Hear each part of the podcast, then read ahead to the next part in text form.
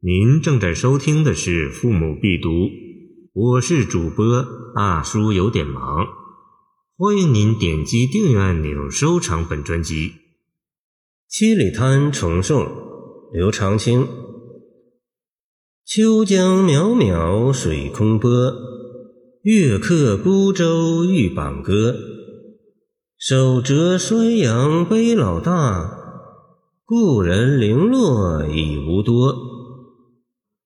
诗题一作《七里滩送严维》，颜维与刘长卿友善，相互唱和，有赠送诗数首。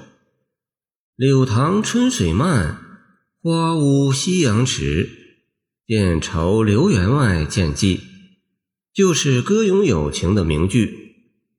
大历年间，长卿再度遭贬睦州司马，时值秋冬之际。此诗盖作于其时。七里滩一名七里濑，在浙江桐庐县岩陵山西，岸边两山重起壁立，连亘七里，水始如见。见北宋乐史《太平寰宇记》，其地临近睦州，唐时一度属睦州辖地。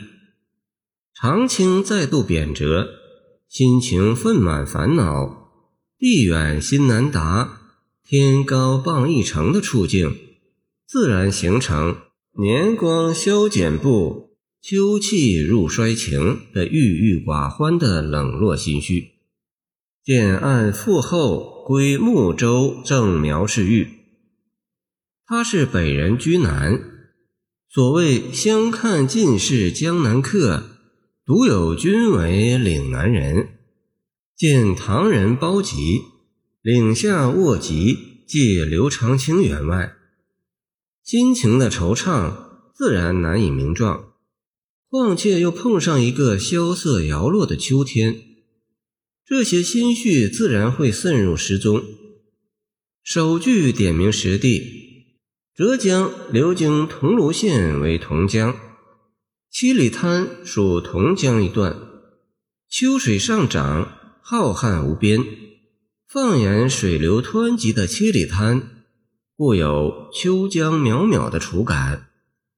空波盖犹为洪波，大波由广语谓之空语。此词前人罕用，后之宋庆余有“细鸟随兰照”。空波荡石经，水空波亦为水声波，自含一风字在。秋风萧瑟，黄叶飘零，秋江起波，渺渺无际。此时宋君南浦，唯有黯然销魂而已。此句清空淡远，形成空漠萧条的氛围，而笼罩全诗。颜维是越州山阴人，故称越客。榜歌船夫舟子之歌，欲榜歌是说船家将要结缆，放歌起行。冷丁丁的孤舟，见出有人此行的所默。而孤舟即将飘荡于渺渺秋江之上，就显得更为空寂冷落。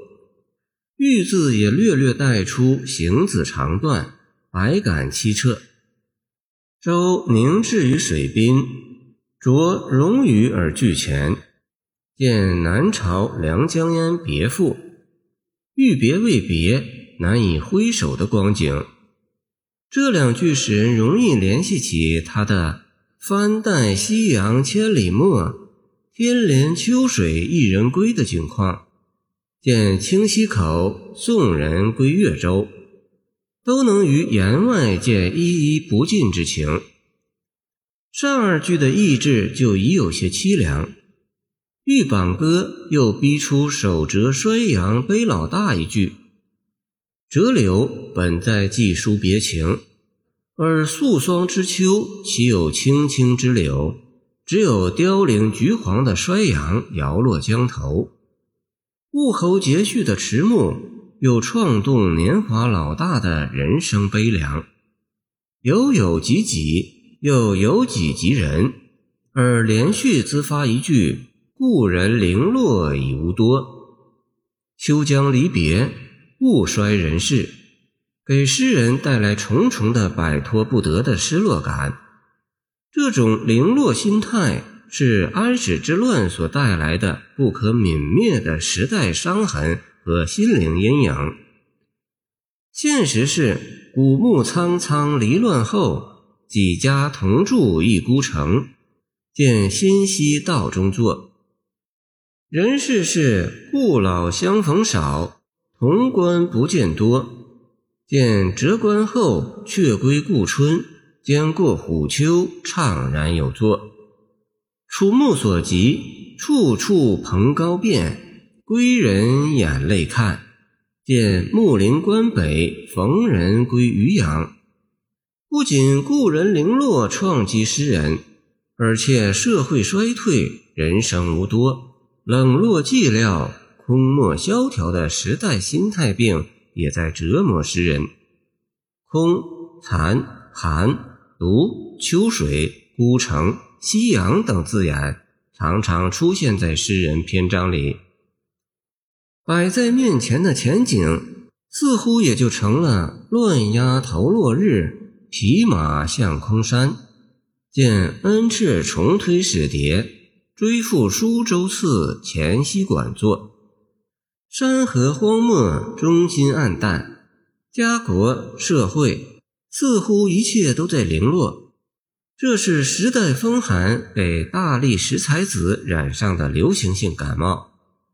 年辈较高的刘长卿，不少作品都受这种风寒侵袭。感谢您的收听，我的 QQ 号码幺七二二九二二幺三零，希望您继续收听我们的后续节目。如果您喜欢我的作品，请关注我吧。